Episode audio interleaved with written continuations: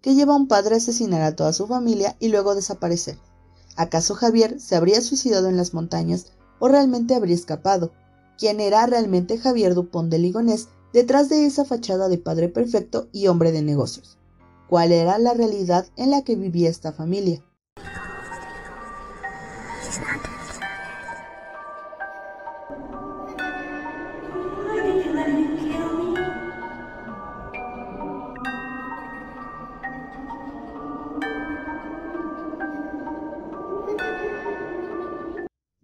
Bienvenidas y bienvenidos sean aquelarre a otra noche junto al caldero. Yo soy Paola y en esta ocasión tenemos la segunda parte del caso del monstruo de Nantes o el asesinato de la familia Dupont de Ligonés. Para esta segunda parte ahondaremos en la historia familiar de Javier Dupont de Ligonés y las teorías que se tienen al respecto sobre el por qué se cometió el crimen y cómo pudo haber escapado. Como siempre en este tipo de casos, quisiera hacer un aviso legal ya que el contenido puede resultar sensible para algunas personas, por lo cual se recomienda discreción.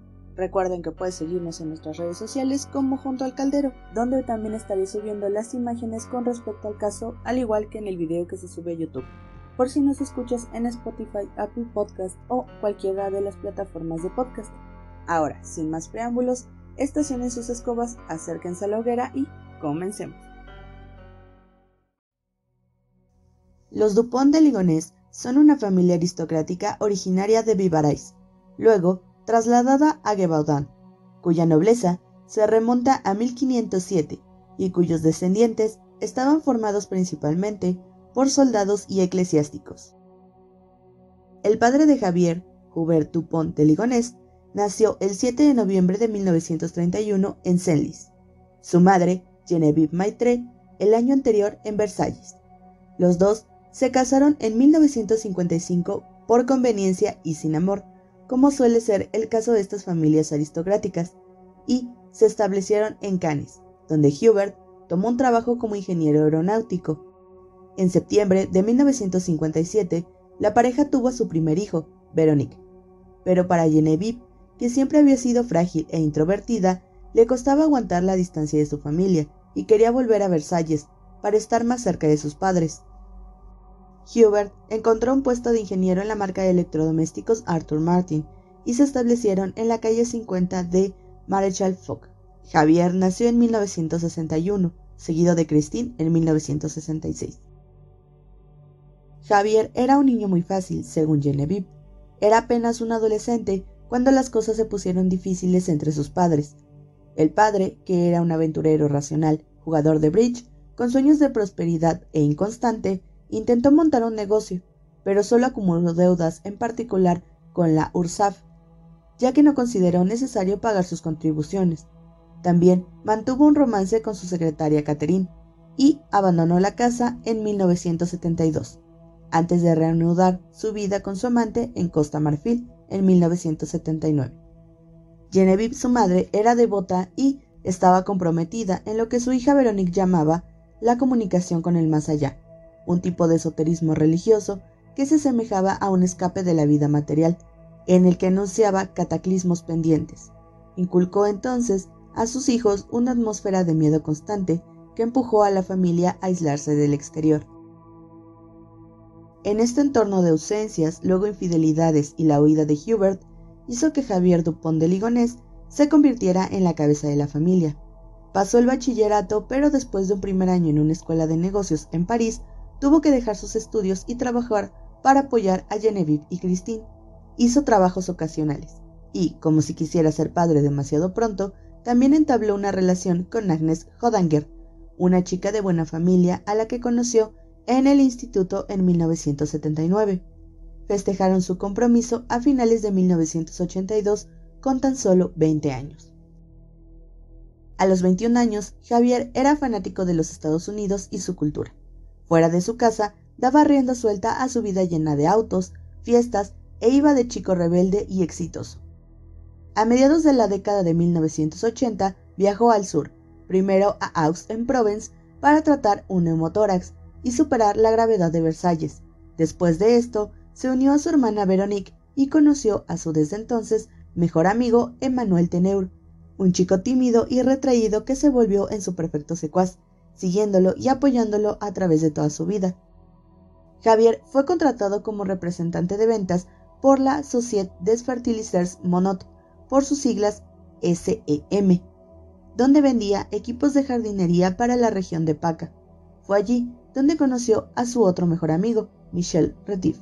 También era vendedor. Michel Retif se volvió el compañero de aventuras perfecto de Javier Ligonés, ya que tenía una personalidad extrovertida, era mujeriego, aventurero y también tenía una fascinación por los Estados Unidos. De igual forma, también veía a Javier con admiración. El verano de 1982, después de celebrar su compromiso, Agnes y Javier viajaron de vacaciones a Córcega. Aquí, Javier conoció a una chica llamada Claudia y dejó a Agnes para irse con ella, pero la relación entre ellos no duraría mucho. En 1989, Javier fue despedido por la SEM. Se encontró soltero y sin obligaciones familiares. Sugirió entonces a Michelle Retif que hicieran un gran viaje, un viaje por carretera recorriendo los Estados Unidos. Al final del año, los dos hombres volaron a Nueva York, luego a Jacksonville, Florida, donde residía Hugh, un primo de Javier. Compraron un auto usado y emprendieron su primer viaje. Eventualmente habría tres viajes de tres meses cada uno en una rápida sucesión durante los cuales estiman haber puesto un pie en 48 de los 50 estados estadounidenses. El primero, viaje de ida y vuelta, se financió con sus prestaciones por desempleo o despido. Para los siguientes, inventaron una estafa. Cada vez que regresaban a Francia, Michelle y Javier traían de regreso vehículos estadounidenses, Cadillacs y Ford Mustang, que siempre habían fascinado a Javier, y los vendían con una ganancia significativa. Los dos amigos planeaban extender su aventura, esta vez a Nueva Caledonia, donde otro primo de Javier trabajaba como banquero del Crédit Agricole. Pero un día, Javier de repente anunció a Michelle que estaba cancelando todo. Mientras estaba en Versalles, Javier volvió a ver a Agnes. Esta estaba embarazada de un niño. El padre, un tal François, la había dejado y se había negado a reconocer al niño. Javier entonces abandonó la libertad y los viajes y regresó al curso de su antigua vida. Agnes dio a luz a Arthur en julio de 1990. Javier lo reconoció como su hijo y se casó con su novia del instituto en septiembre de 1991, durante una ceremonia acelerada. Se especula que este matrimonio pudo haber ocurrido más por conveniencia que por una relación real, ya que se cree que los padres de Agnes pudieron haber aceptado que se casara con Javier de Ligones para evitar el deshonor de que su hija fuera madre soltera. En abril de 1992, la pareja se había establecido en Bar para crear un negocio de venta de objetos de madera de olivo que tenía la intención de importar desde Túnez. Javier vivía con esta creencia estadounidense en el gran golpe, que significaba un retiro rápido junto al mar, garantizando el futuro material de su familia mientras se salvaba de una vida de trabajo y ahorros. Y eso fue exactamente lo que creyó ver en 1999, después de mudarse a Pornic, Loire Atlantic. En un momento en que la Internet doméstica se estaba democratizando y donde parecía que uno podía convertirse en millonario con solo mover una varita, él tenía una idea simple y de moda. Un sitio con las mejores direcciones de hoteles para los vendedores, que como él, deambulaban por las carreteras de Francia. Este sitio ofrecería a los hoteles una garantía de clientes habituales y usuarios con tarifas preferenciales. Para este fin, creó una asociación, la Ruta de Comercio, por su traducción al español. También añadió una empresa, Celref, a la que sumaría una nebulosa de plataformas de Internet y una segunda asociación, la Federación de Vendedores, todas dedicadas al mismo gran propósito. Al mismo tiempo, murió el padre de Agnes, y ésta heredó alrededor de 350 mil euros en efectivo e inmuebles, lo que no se invertía en el desarrollo de las actividades de Javier Dupont de Ligonnès se utilizaba para mantener el estilo de vida de la familia, que anticipaba los ingresos futuros del sitio web. Era una existencia de nuevo rico, casa alquilada con piscina, autos grandes, clases de equitación y escuela privada para los niños.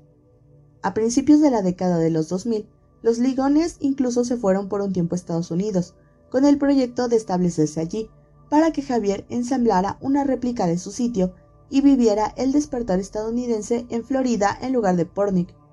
Menos de un año después de su partida regresaron a Francia, donde Javier Dupont de Ligonnès reactivó a Celref y contrató a un ejército de vendedores, incluidos sus amigos Michel Retif y Cedric M.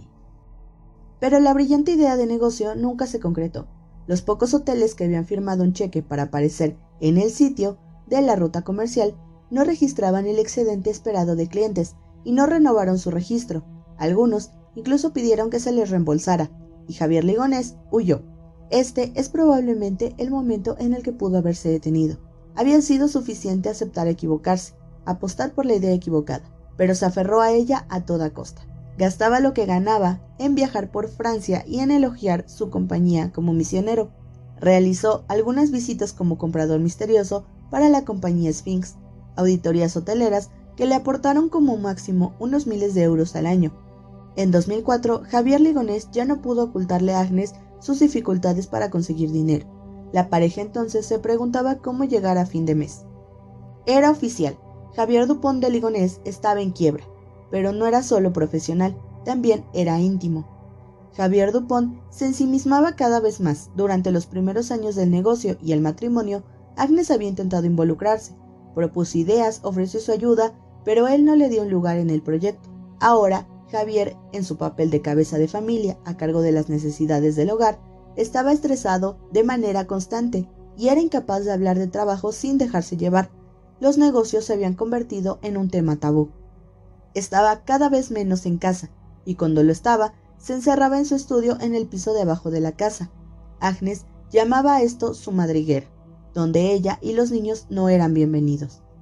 Para este entonces, Agnes empezó a escribir en foros de Internet, buscando consejo y hablando acerca de su insatisfacción en el matrimonio. Hablaba del conservadurismo y el hermetismo en su relación. Ella quería dejar las cosas en claro, discutir y poner las cosas sobre la mesa, notaba que el estado de ánimo de Javier iba muy de la mano con su situación económica. En sus mensajes se deja ver cómo Javier empezaba a ejercer una violencia psicológica y emocional sobre Agnes. Un día, en el verano del 2005, Agnes intentó escapar de esta vida. Javier acababa de pedirle una última prórroga. Le quedaban 46 mil euros de los 350 mil de su herencia. Y eso era precisamente lo que, según Javier, se necesitaba para poner en marcha la nueva fase de su negocio, el llamado Proyecto Cristal. Agnes se negó por primera vez a darle dinero, ya que quería tenerlo guardado por si decidía terminar su matrimonio con Javier. Entonces él se enfureció, incluso envió a sus amigos a tratar de convencer a su esposa de que le diera el dinero. Al mismo tiempo, la enterró en un mar de correos electrónicos que decían lo mismo. Y cito, fueron tus decisiones las que me obligaron a cerrar la puerta. Intentó hacerla sentir culpable por todos los medios para que le diera el dinero, pero ella siguió negándose. En este punto fue cuando ocurrió una separación. Agnes se presentó en la comisaría para presentar una advertencia. Javier había agredido físicamente a su hijo Arthur y quería dejar constancia de que si algo así volvía a suceder, ella levantaría cargos en contra de Javier Dupont de Ligonés. En julio del 2005, Javier envió una extraña carta a sus familiares y amigos bajo el título Carta abierta a la familia y amigos de Agnes y Javier, el cual era un documento de seis páginas donde, según Javier, explica los detalles de la separación, añadiendo un balance financiero del costo de cada hijo desde su nacimiento, justificando así su bancarrota, culpando a Agnes de no otorgarle dinero para salvar la situación familiar. La separación duró tres meses. En noviembre del 2005, la pareja volvió a vivir junta y Ligonés volvió a enviar una carta. Básicamente, él obligó a escribir una carta asumiendo la culpa de la ruptura y disculpándose por manchar la reputación de Javier Dupont de Ligonés. En enero del 2006, después de haber buscado en el historial de Internet del ordenador familiar, Javier Ligonés sospechó que Agnes había tenido aventuras extramatrimoniales y, en particular, que ocultaba un secreto atroz. El 9 de enero confesó haber charlado con hombres en Internet y haber mantenido una forma de relación virtual con Michelle Retif durante unos meses. Agnes señaló que primero habían charlado por Messenger y luego sus palabras se salieron de control y terminaron poniendo las palabras en acción a través de un video. Pero nunca, aseguró, de verdad. Los correos electrónicos recuperados nos permiten entender que Javier Ligonés fue buscar a Michel Ratif, no para romper los lazos con él, sino para ofrecerle compartir a su esposa. Michelle y Javier acuerdan encontrarse en un hotel cerca de la estación de tren de Nantes el lunes 16 de enero del 2006 para experimentar una relación sexual a tres bandas. Agnes, Michelle y Javier pasaron dos días y dos noches en el hotel. Tendrían lugar otros dos encuentros, uno en un hotel de Borgoña y otro en la casa Dupont Ligonés, velada de la que Javier Ligonés conservaría una grabación en video. Las cartas que se recuperaron al respecto arrojaron luz una vez más sobre la necesidad de Javier de Ligones sobre el control totalitario, obviamente herido en su ego intelectual más que en su amor, de que su mujer pudiera haber querido a otros hombres, intentó tomar las cosas en sus propias manos. Fue él quien le propuso a Michel el manger à trois, que tuvo lugar bajo su control. También Javier pidió ser copiado en todos los intercambios de correo electrónico y SMS entre Agnes y Michel, Después de cada experiencia, Ligones incluso les enviaba cartas para hacer un balance. En una de ellas elaboró una tabla de su trío, presentando metódicamente para cada participante las ventajas y desventajas de esta relación. De hecho, en repetidas ocasiones, Javier Dupont de Ligones remarcó que él había sido engañado. Pero esto era solo un pretexto o una palanca para la manipulación. El inicio del colapso tiene una fecha concreta, en febrero del 2009, Javier de Ligonés encontró en Internet el rastro de una amiga de la infancia, Catherine B., la joven a la que besó por primera vez en la isla de Brejat. Intercambiaron correos electrónicos, recuperaron el tiempo perdido. Javier le contó sobre su familia, sus hijos, sus perros y su trabajo. Catherine lo había logrado. Su vida parecía un negativo de la vida de Javier. Era soltera, dueña de un negocio y ganaba mucho dinero. Se alojaba en grandes hoteles y comía en grandes restaurantes. El 21 de abril de 2009 se encontraron por primera vez, en casa de Catherine, en los suburbios parisinos. Pasaron la noche juntos. Javier Ligonés se enamoró, quizás de Catherine, quizás de la vida que llevaba y que siempre había soñado tener. Los primeros meses de relación parecieron de felicidad. Ligonés vuelve a reunirse con ella en agosto, en el Château de la Messerdier, en Saint-Tropez, un hotel de cinco estrellas situado en las colinas que dominan el Golfo, con vistas al mar y a los viñedos, por el que cada noche cuesta entre 500 y 10 mil euros. Pasan dos días allí y ni siquiera salen del hotel para ir a la playa. Una noche, Javier invita a Michelle Ratif a unirse a Catherine y a él. Toman una copa de champán en la suite de Catherine y luego cenan en el restaurante del hotel. Javier se ve feliz, despreocupado. Desde mayo, Javier Ligonés habla con Catherine sobre su empresa, y, en lugar de seguir el consejo de la empresaria, intenta convencerle de la genialidad de su nueva gran idea, el proyecto Cristal. Se lo resume a Catherine de la siguiente manera. A los miembros de su Crystal Club que vayan a un hotel asociado se les ofrecería un boleto de la Lotería Francesa, por valor de 2 euros, la cual sería la contribución del establecimiento para pertenecer a la red Cristal. Las ganancias se compartirían entre el hotel, el cliente y la Asociación Cristal, esto debería permitirle rascar al menos 100.000 boletos al año y quizás hasta 500.000, el umbral que ha fijado para estar seguro de convertirse en millonario. Para poner en marcha el proyecto, bastaría con que Catherine invirtiera 50.000 euros en la asociación. Ella era propietaria de un negocio exitoso y tenía dudas. Sin embargo, el 3 de junio del 2009, Catherine firmó un cheque por 50.000 euros a nombre de la asociación La Ruta Comercial. Estos 50.000 euros fueron una salida inesperada para Javier de Ligonés, quien cobró el cheque el 9 de junio del 2009, y el cual ya se encontraba horriblemente endeudado para estos tiempos. Lo primero que hizo fue desembolsar 5.000 euros para ofrecer a Agnes un golf descapotable. También se embarcó él solo por una gira en grandes hoteles alrededor de Francia.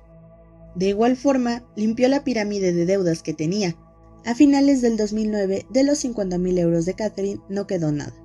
Javier Ligonés se había pasado la vida cometiendo errores, pero nunca uno tan grande como cuando firmó un pagaré a Catherine, estipulando que el 3 de julio del 2010 los 50.000 euros deberían devolverse en su totalidad. Probablemente se imaginó que podría pagarle como a los demás, gradualmente o tal vez incluso parcialmente. Le escribió a Catherine en junio del 2010, Sé que para ti esta suma que te debo es solo una gota de agua, incidental y totalmente inútil. En octubre, Javier le confiesa a Catherine haber usado su dinero para pagar sus deudas y vivir una buena vida como ella. Catherine cortó los lazos. Javier la acosó con correos electrónicos y mensajes de texto. Ella accedió a verlo por última vez una tarde de enero del 2010 en un hotel restaurante cercano a su casa para decirle que ya no estaba jugando. Él debía saldar su deuda o de lo contrario ella enviaría el expediente a sus abogados, independientemente de las consecuencias que esto trajera para Javier. Javier Ligonés sabe que no tiene los medios para saldar esta deuda, y nadie para pedirle tanto dinero en tan poco tiempo. El padre de una familia honesta y devota, el emprendedor lleno de recursos e ideas atrevidas, esposo, hijo, hermano, amigo. De esta respetable fachada no queda nada. El pánico que esto le inspira a Javier es el de un animal acorralado que ladra en la oscuridad. Tiene dos o tres meses de alquiler atrasados. Solo le queda un punto en su licencia de conducir. A Catherine le dice que solo tendría que matar a toda su familia. A su abogado le resume su situación. Está al borde de la quiebra, totalmente insolvente. Su esposa, Agnes, tomó un pequeño trabajo como supervisora en la escuela privada Blanchet de Castille en Nantes, pero solo recibe 250 euros al mes. No posee ninguna propiedad, aparte de dos aparadores estimados en 1.500 euros cada uno. Pronto, Javier se quedará sin hogar, ya que no podrá pagar el alquiler. El 11 de julio, finalmente escribió a sus dos grandes amigos, Emmanuel Teneur y Michel Ratif. Les adjunta un documento titulado Provisiones Javier, para que lo guarden en caso de que le ocurra algo malo. Se encuentra en una situación más que precaria. El 20 de enero del 2011, Hubert Dupont de Ligonnès murió de un infarto en su apartamento de Levallois-Perret, en House de Seine. Javier va a su casa esa misma noche.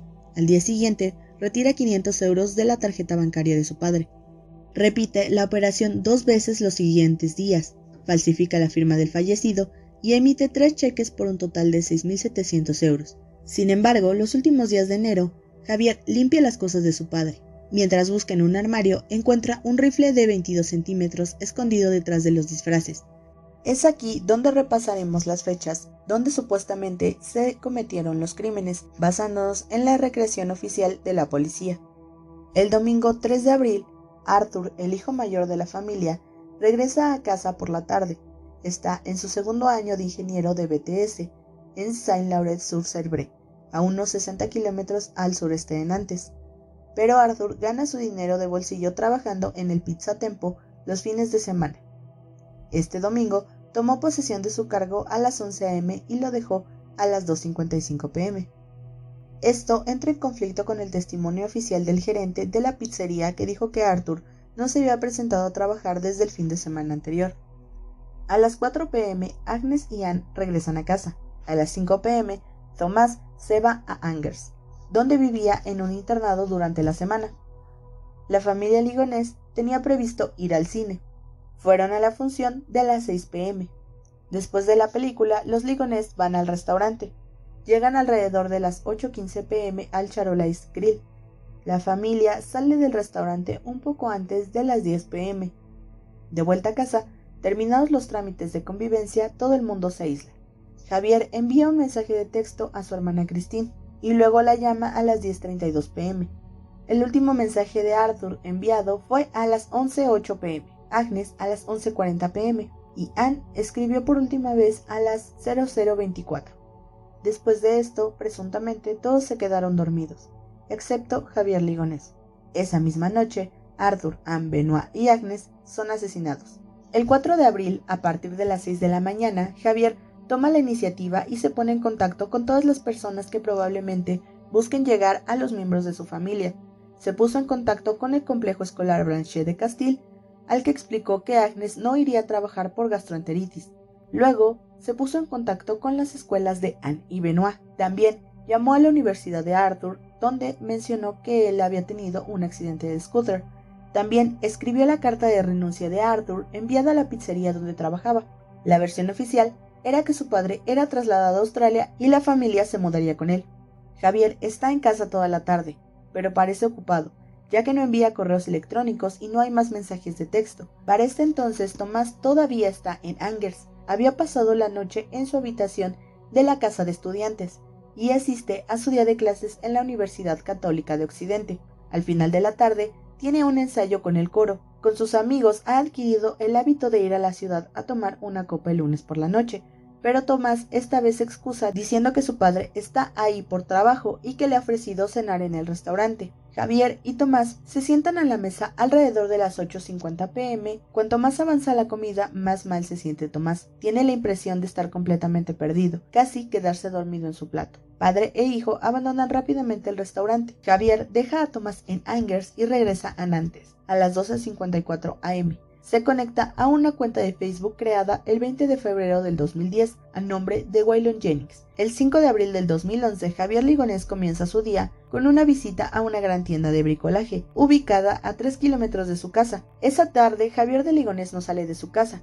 Se especula que pudo haber cavado la tumba de su familia en esos momentos. A las 7.18 pm, Javier llama a Tomás para pedirle que regresen antes y le explica que Agnes tuvo un accidente de bicicleta y está en el hospital en un pequeño coma. Tomás en ese momento se encontraba con su amigo Romain. Tomás se despide de su amigo y se dirige a Nantes. En el 55 de Boulevard Schumann, Javier Ligonés ahora sabe que su hijo volverá a casa esa noche y que lo matará. Va al Carrefour Market. Son a las 8.02 pm cuando sale del lugar. A las 9 pm Javier está online con Emmanuel Teneur. Después de colgar, envía algunos correos electrónicos a Michel Retif y Mark G. para decirles que está preocupado por la salud de Emmanuel son las 9.40 pm. Luego borra 48 líneas de archivos del sitio de la Federación de Vendedores. Después se apresuró a ir a la estación para recoger a Tomás. Padre e hijo están de regreso a las 11.42 pm y Tomás no parece notar nada extraño en la casa. A las 12.03 am, Romain recibe un mensaje de texto del teléfono celular de Tomás. Sería supuestamente en esta madrugada donde Javier asesinó a Tomás. Del 5 al 10 de abril, Ligonés hizo todo lo posible para acreditar la tesis de una salida al extranjero, y limpiar con extrema precisión los detalles más pequeños de su vida. Compró las bolsas de Lima el día anterior a los crímenes, el 2 de abril, pero la historia de sus viajes y pagos muestra que comenzó los preparativos para los asesinatos casi un mes antes. El 12 de marzo, compró un silenciador y una caja de 22 centímetros, la munición que se usaría para el rifle de su padre. Esta se obtuvo en una armería en Nantes. El 16 de marzo, mientras viajaba por Indre, compró bolsas plásticas de 100 litros y baldosas adhesivas de granito que se encontrarían plagadas de marcas de impacto enterradas con los cuerpos. Una vez cometidos los delitos, continuó enviando mensajes de texto a los celulares de los miembros de su familia, antes de cerrar las contraventanas y retirar el buzón. Vació los armarios y juntó la ropa en grandes bolsas de basura, y comenzó a borrar archivos de las computadoras. El 6 de abril se puso en contacto con Christian L., un ex empleado de la ruta comercial, para ofrecerle el control de los sitios web. Pero esa misma noche, a las 0035, borró 7.737 archivos de los servidores y en particular los documentos personales que estaban ocultos, fotografías, cartas y correos electrónicos. Estos son los archivos que después se recuperarían, donde se vería la relación extramarital entre Agnes y Michel Retif y algunos mensajes sobre una supuesta embarcación que podía poseer Emmanuel Teneur. No se encontraron en ningún momento ninguno de los teléfonos o computadoras de la familia, lo que hubiera sido valioso para la investigación. En unos días, Ligonés casi logró eliminar toda la vida del 55 Boulevard Robert Schumann, el 8 y 9 de abril incluso fue a Angers y a Saint Laurent para trasladar las pertenencias de Thomas y Arthur y probablemente distribuirlas en varios contenedores de basura. Generalmente hay dos formas de hacer una huida. Hay que tener dinero o un cómplice. La primera opción le daría tiempo a Javier para inventar una nueva identidad, comprar papeles falsos, viajar y asegurar su supervivencia material mientras permaneciera de incógnito. El problema es que la inspección de las finanzas de Ligonés es una inversión en el vacío. Todas sus cuentas estaban en rojo. Y la policía de Nantes nunca sacó a la luz ningún fondo para sobornos, solo un pozo sin fondo. Por tanto, la investigación y las verificaciones se dirigen hacia la segunda opción, la del cómplice o cómplices. Se trató entonces de pasar a sus familiares por un colador para determinar si entre ellos hay alguien que haya podido brindar ayuda económica o material, incluso sin su conocimiento. Los investigadores dividieron sus relaciones entre círculos relativamente pequeños, familiares, amigos y conocidos profesionales. En las semanas previas a los asesinatos, Ligones vio a casi todo el mundo, como si hubiera emprendido una gira de despedida. El primero en la lista fue Emmanuel Teneur. Emmanuel aseguró que después de recibir la carta el 9 de abril, donde se le comunicaba que la familia Ligonés había sido envuelta en un programa de protección a testigos de la DEA, había ido a la casa pero no había entrado. Había esperado hasta que llegara Cedric para poder entrar. Sin embargo, fue comprobado que esto era una mentira, ya que Emmanuel Teneur había entrado a la casa el mismo día 9 de abril. Siguiendo esto, también se encontraron otras inconsistencias en sus declaraciones. La policía entonces investigó la posibilidad de que Emmanuel Teneur le hubiera ayudado a encubrir los asesinatos de su familia o le hubiera ayudado a escapar. Gracias a los correos que se recuperaron de una de las empresas de Javier, se llegó a pensar que Javier había salido del país a través de una embarcación. Sin embargo, esta información nunca pudo ser corroborada. Después de varios interrogatorios, Emmanuel Teneur sería convencido de que Javier había decidido suicidarse en las montañas tras haber cometido los crímenes contra su familia.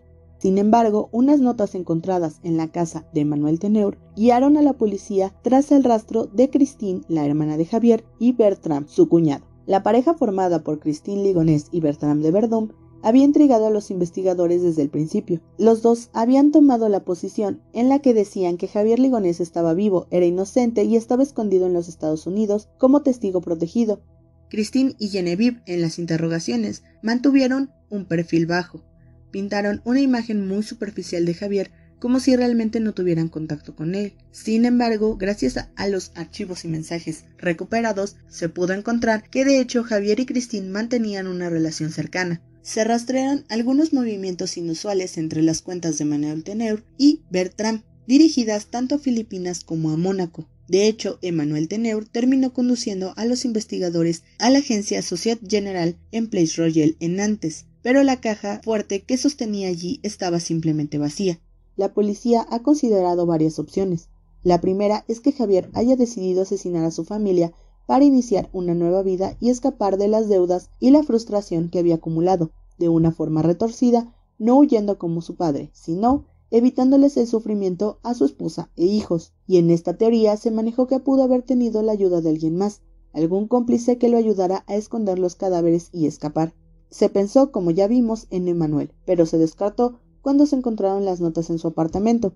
Además, al final la culpa y la incertidumbre de no saber qué es lo que realmente le había sucedido a su amigo lo terminó llevando a un alcoholismo que terminó con su vida. También se pensó que su familia pudo haberlo escondido, pero esto siempre se ha negado a dar información diferente a la historia oficial del programa de protección a testigos. Su segunda amante, Catherine, también fue sospechosa de haberlo ayudado, pero nunca se encontraron pruebas que la relacionaran. El último de los sospechosos, y que se postuló que pudo haberlo ayudado a escapar, durante los días de peregrinaje antes de la última grabación que se tiene de Javier saliendo del hotel fue Michelle Ratif, ya que en esos días estuvo de viaje en lugares bastante cercanos a donde estaba Javier. Se cree que pudo haberle facilitado el escape con un amigo aviador que ambos tenían en común. Pero esta hipótesis tampoco pudo comprobarse, y Michelle aseguró que él no había tenido contacto en ningún momento después de los crímenes ocurridos con Javier Dupont de Ligones. Al revisar todos esos detalles y escenarios, cada vez se cree menos que Javier haya llevado a cabo el crimen en un ataque de furia, sino que lo había planeado como una solución bastante pragmática para sus problemas. Tanto el artículo de Society como los libros al respecto del caso se pinta a Javier Dupont de Ligonés como un narcisista y manipulador al que solo le importaría su propio éxito y prosperidad. Se han dado varios casos en los cuales la policía ha creído encontrarlo. Los más llamativos fueron cuando entraron a un monasterio de Saint-Desert Notre Dame, cerca de Roquebrune-sur-Argens. Una veintena de agentes de policía allanaron y registraron el local hasta que se encontraron con el hermano Jean-Marie Joseph, que ciertamente se parecía inquietantemente a Ligonés, pero que no era él, o la más reciente en Glasgow, donde detuvieron a un hombre en el aeropuerto que resultó ser realmente Guy Joao, un hombre de 69 años retirado de nacionalidad portuguesa. Existen más teorías al respecto del por qué pudo haber cometido los asesinatos o de qué pudo haber pasado con él después de escapar de Nantes. Si te gustaría saber más al respecto, te dejo los enlaces tanto del artículo de Society como del subforo de Reddit Dupont de Ligonés. Así que dime qué opinas tú en los comentarios que los estaré leyendo con mucho gusto. Recuerda que puedes seguirme a mí en Instagram y Twitch como des-cal. Gracias por acompañarme y nos veremos en otra noche junto al caldero. Hasta otra.